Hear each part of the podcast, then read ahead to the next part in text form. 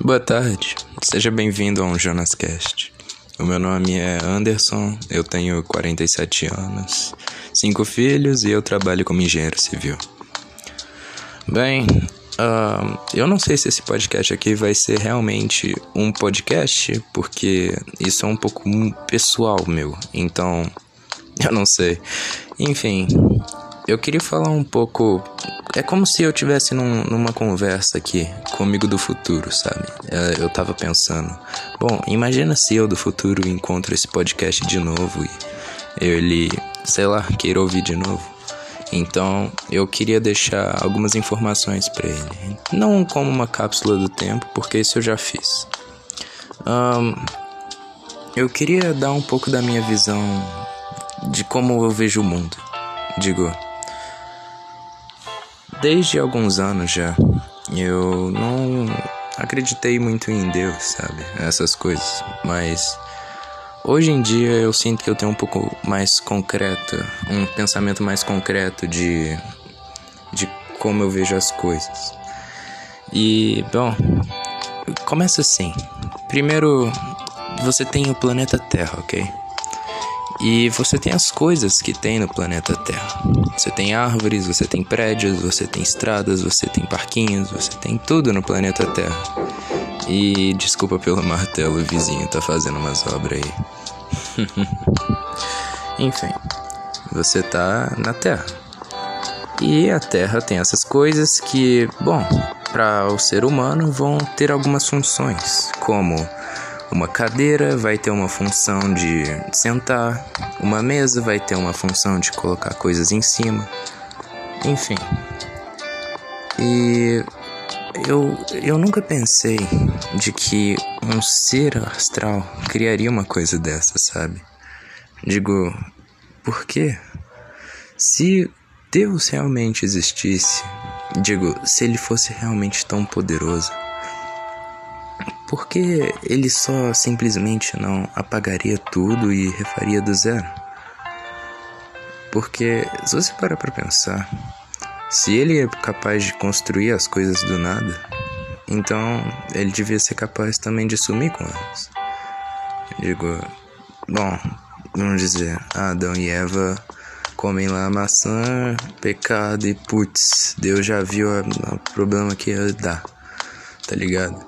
Tipo Segunda Guerra Mundial, Primeira Guerra Mundial, todos esses problemas causados pela humanidade.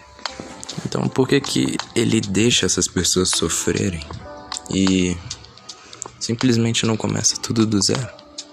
Como se fosse uma utopia? Eu não sei.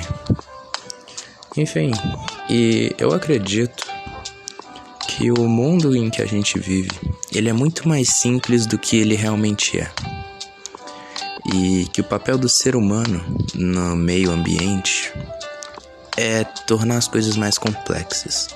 É isso que torna o ser humano o ser humano. E é isso que me faz acreditar no ser humano mais do que em Deus. Porque a gente vê que existem muitas catástrofes que acontecem por causa da nossa ação. Mas, sendo bem sincero, você já parou para pensar também nas coisas boas que acontecem? Você tá ligado que tudo que você tem hoje é um significado que o ser humano atribuiu para as coisas. Aquele couro que você usa na sua roupa, ele não, não ia ser nada além de couro, que seria só uma palavra que a gente teria criado, mas a gente atribui um significado para colocar na sua roupa, no seu tênis, tanto faz.